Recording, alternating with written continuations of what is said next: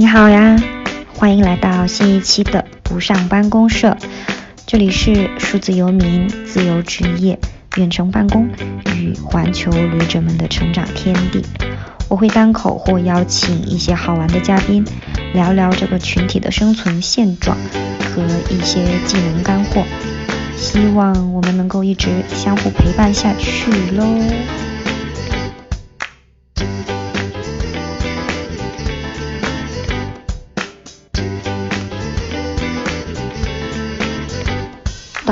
数字游民的第一年还挺上头的，觉得什么都很好，时间和地点呢绝对自由，还可以进行时间和地理套利，没有在老板旁边盯着你。嗯，我二零幺八年四月份辞职，七月底去南美至今，刚好晃荡呢，也体验了数字游民生活两年。经历了这一次疫情和初始创业的挫折之后，我几乎就是陷入了人生最低谷吧。突然就不知道这种游民式的生活方式到底适不适合我，我是否应该回到传统的办公室职场？嗯，就起码是找一份工作吧，还是说我应该找一个地方定居？我到底要怎么样的生活？在这之中呢，我的确是有看到了很多数字游民生活里一些不足的地方，甚至呢，因此有一些无力感和崩溃的情绪。还好呢，挣扎之后，我有找到一些解决办法啊，其中一个就是看书啊，我在二十五期的那个播客里面有把书单放了上去。那总之，希望听完这一期播客呢。能够帮助你更加理性的去看待数字游民的这种生活方式，也为你扫清一些路上的障碍吧。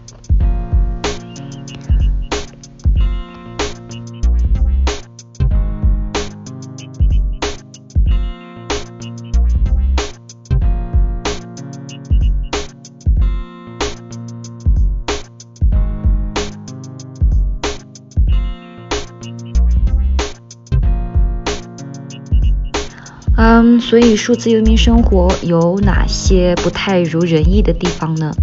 第一个其实就是它的不稳定性。嗯，每天在不同的地方看日出与日落，这种只能是短期的享受吧。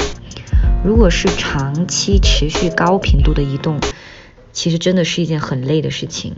而且我身边大多数的数字游民小伙伴们都会有自己的工作。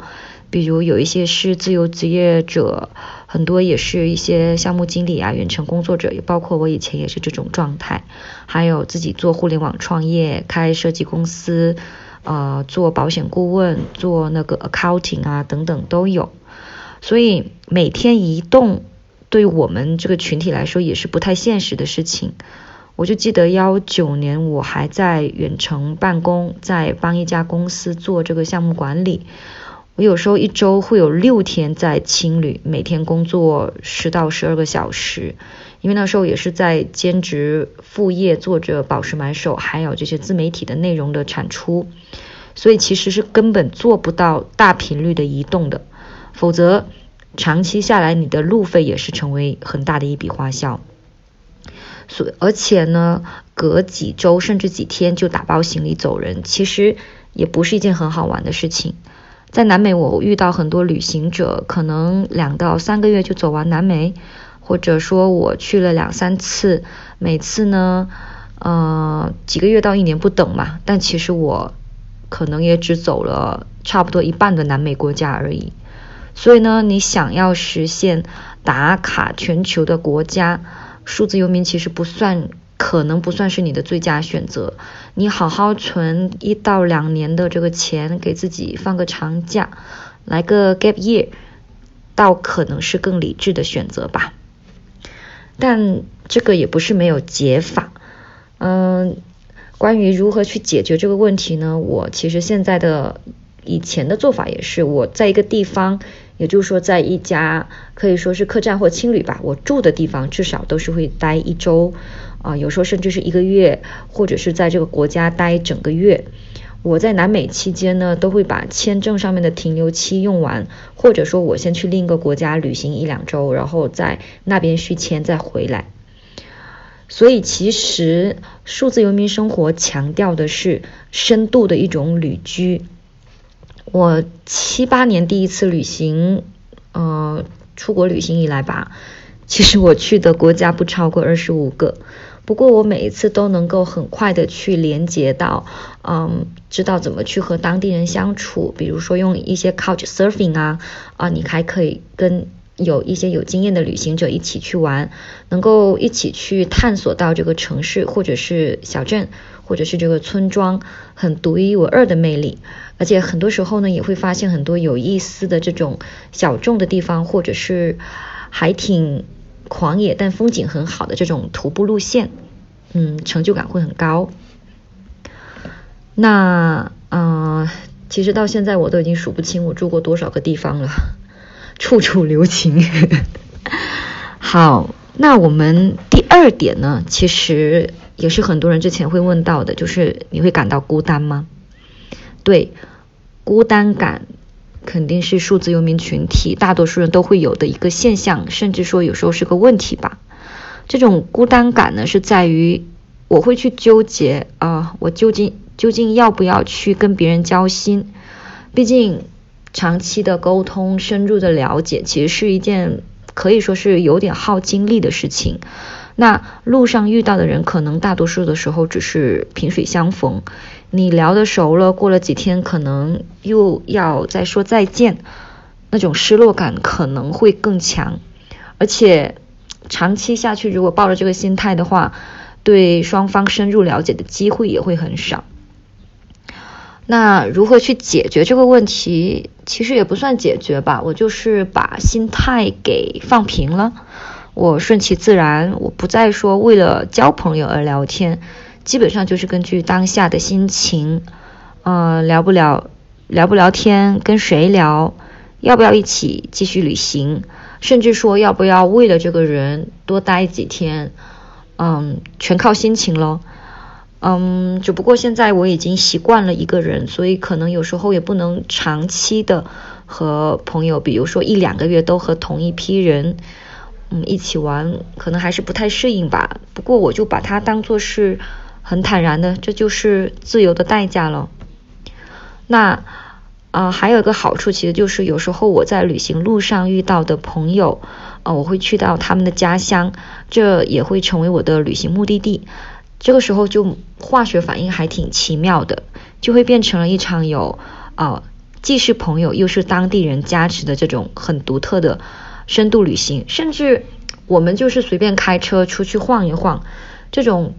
闲适的感觉也是很舒服的。因为有时候你可以想一想，旅行是为了什么？旅行不就是为了放松自己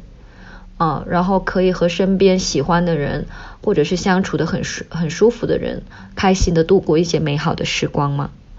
所以呢，经历了此番之后，啊，我也就是更加珍惜。啊，以前的一些老朋友，我们用这几年甚至是十几年时间经历经营起来的友谊，这种很深厚的情感，反而成了我们相互之间的人生宝藏吧。那第三个问题呢？嗯，第三个方面，很多人也会想问，就是关于恋爱这个问题，也就是情感上的疑惑。我之前呢写过一篇文章，叫做呃数字游民的迷你恋爱，也就是说大多数人都是啊只持续这么一到两周，一到一个月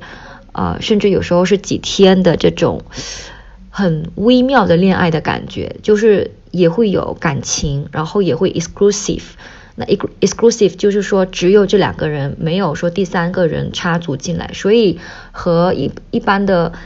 比如说夜场里面的玩玩而已，差别也很大，或者也可以说是 dating 吧。但这个问题就是处于说，一般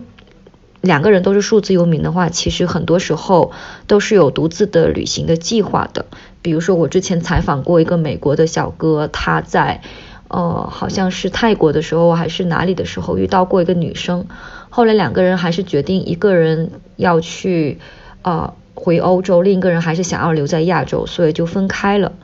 所以这个时候，可能很多人会觉得很少有人真的能在路上结出一段很真挚的情感吧。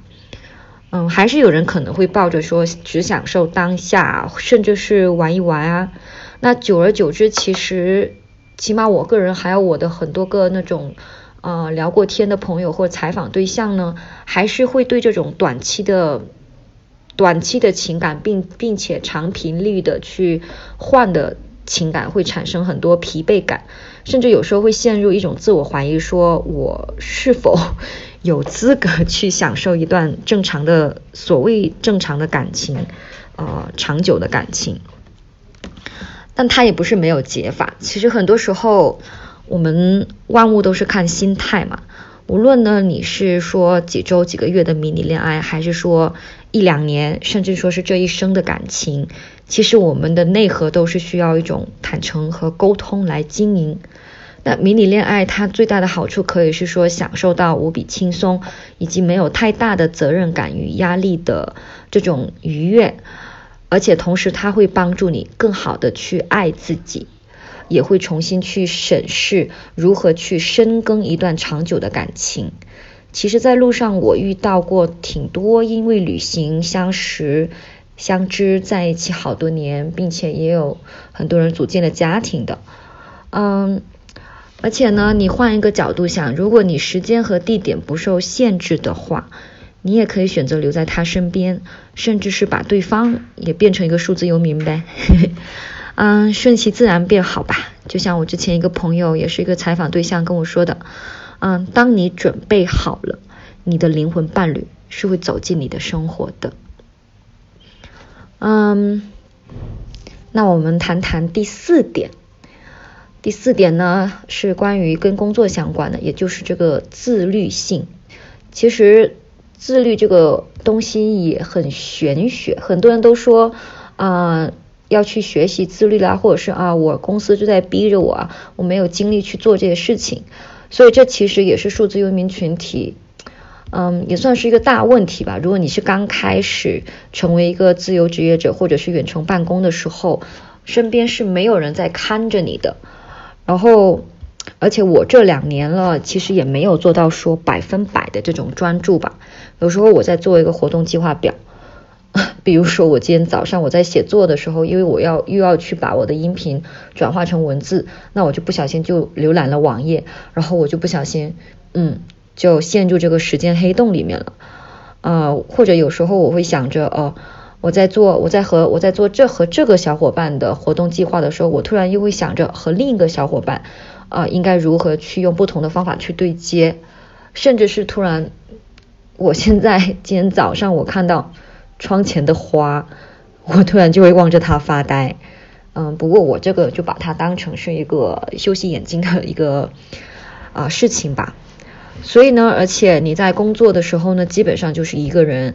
也没有说公司的早晨打卡时间，你得逼你起床，而且身边的诱惑真的是太多了，动不动就会被身边的人邀请去徒步、爬山、sightseeing，也就是啊，比如说出去逛逛、看看风景什么的。那解决办法呢？啊。解决办法肯定是有的，毕竟我在路上两年了。关于时间管理还有高效率这方面的话，其实啊还是可以能做到百分之八九十吧。嗯，简单的说的话，我其实就是说我是制定了自己的一套规则。其实每个人都是需要一套规则去做事，只是说在于这个规则的制定者是谁。所以其实现在我。和大家的作息可能是差不多的，一周我大概工作二十到三三十个小时左右，然后有四个全天工作日，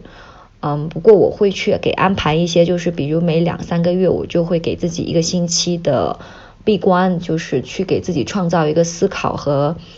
反思的空间吧，然后完全不看微信、不看社交媒体等，放空一到两个月。嗯，大家也可以就是关注我的那个千聊账号。呃，夜夜就是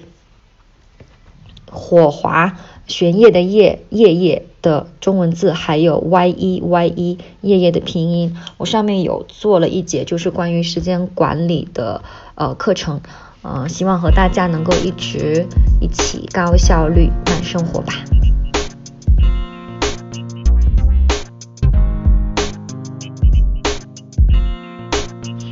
然后第五个问题，我相信是很多。自由职职业者可能远程办公的话还好，因为你还是有公司，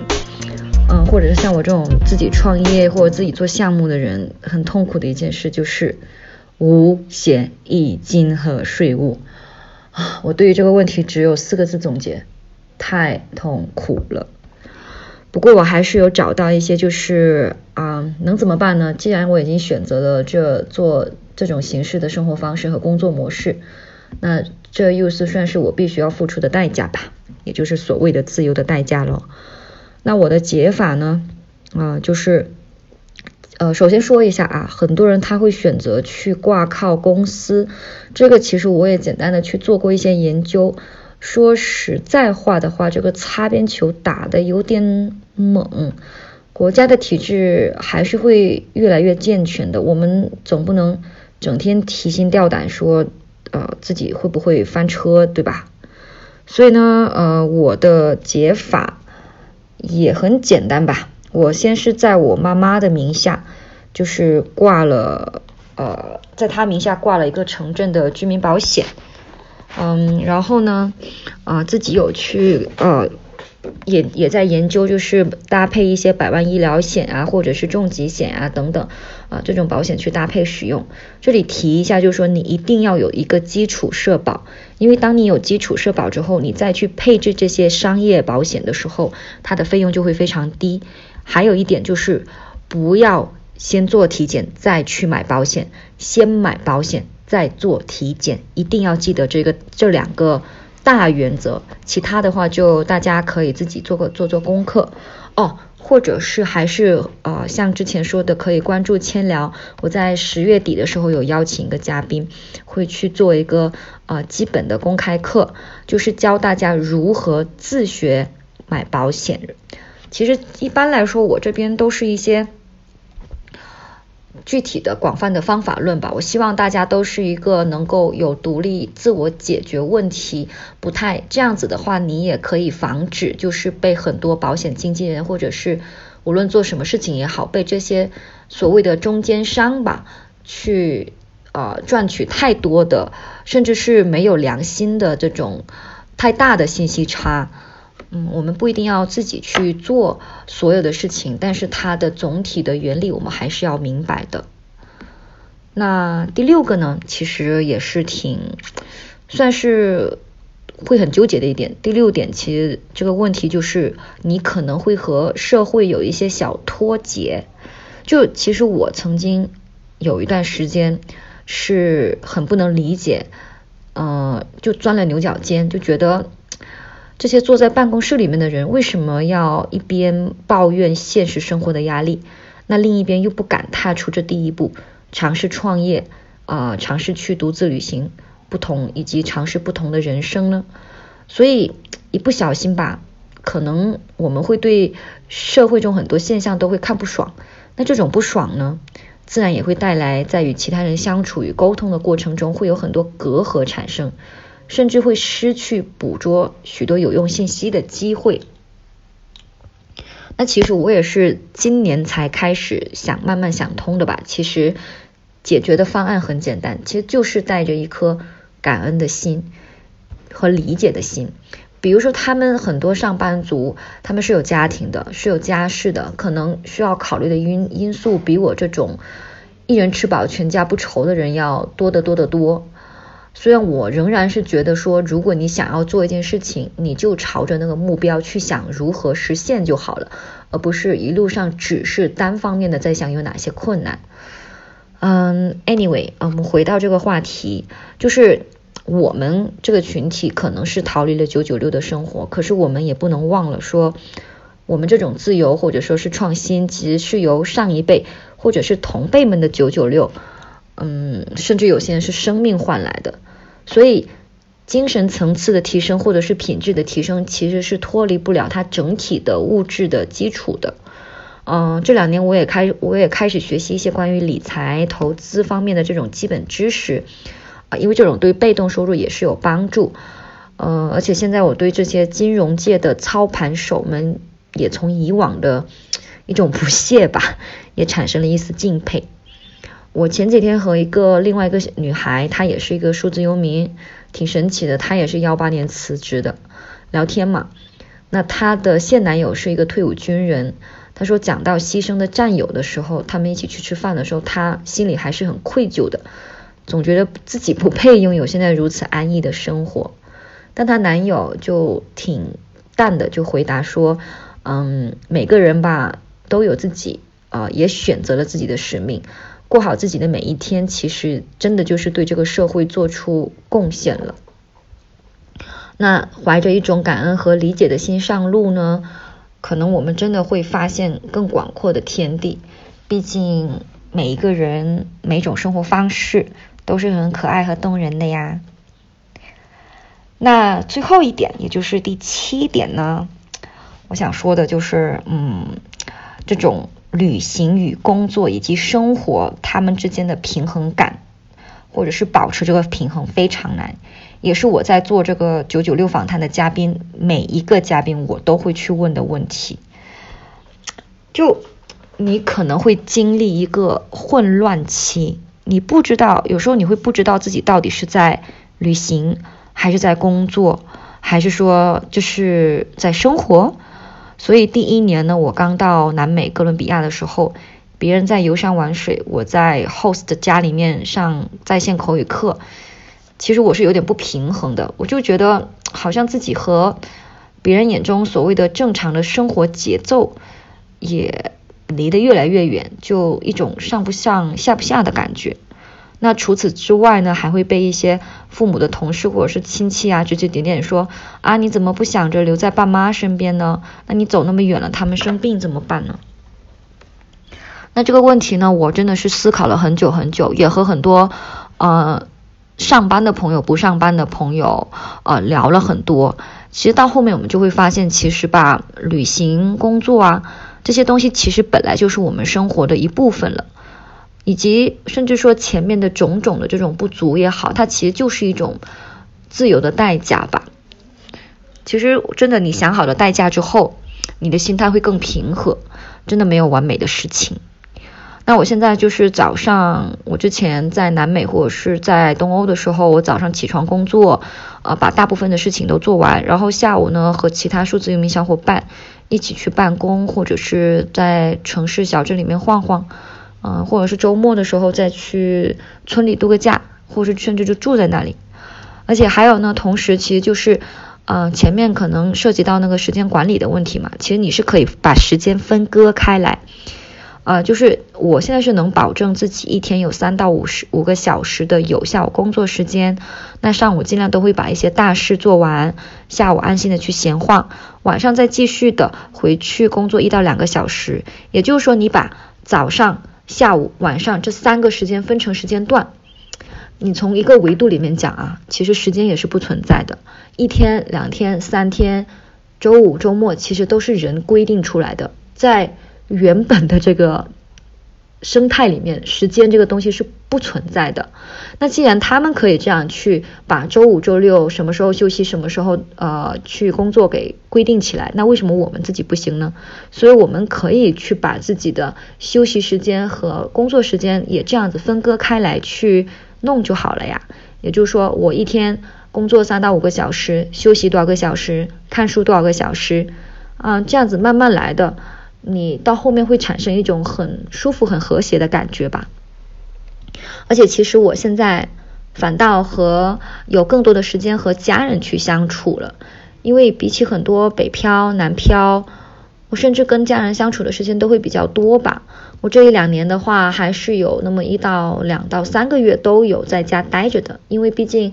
我没有什么时间限制，那就觉得回家就算是一种休息了。而且只要说真的，如果你的经济状态还可以，无论你是在世界的哪一个角落，你还是可以随时飞回去也不用想着说请假的事情的。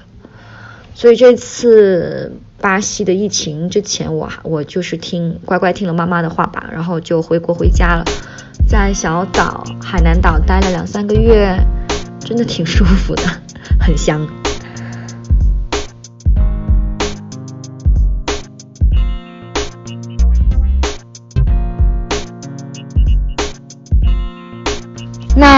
最后的最后呢，其实还想跟大家说一说吧，就是数字游民它最大的好处和坏处，都是时间和地点的绝对的自由。好处的话，自然不用再重申，比如，呃，我除了相对的自由之外，我还可以进行地理套利和时间套利。我在淡季出行，只去比较温暖的地方，这样子的话呢，我又可以行李套利，就是我基本上不用带什么冬季的衣服，一件毛衣或者登山服去雪山徒步的时候用就可以了。而且经历了这两年之后呢，我现在还是仍然决定保持我收入的绝对线上化，但我不会再去纠结我该是去旅行啊，还是去定居啊，嗯，随心就罢，开心就好。所以和你们说这么多呢，绝对不是想要说阻止你成为一个数字游民。相反呢，我是希望你在全面看待这种生活方式，啊，它的这种你的，比如说你的目的是什么，你想得到什么，以及在这个生活方式之中，你需要付出一些什么东西。当你去能够接受一件事情或者是这个人的所有的面的时候，呃，而且愿意做下去，或者是与之相处。可能才是真正的爱吧。毕竟成功的秘诀之一是先学会颠倒。你想好了成为数字游民需要付出什么代价，那就果断点行动起来吧。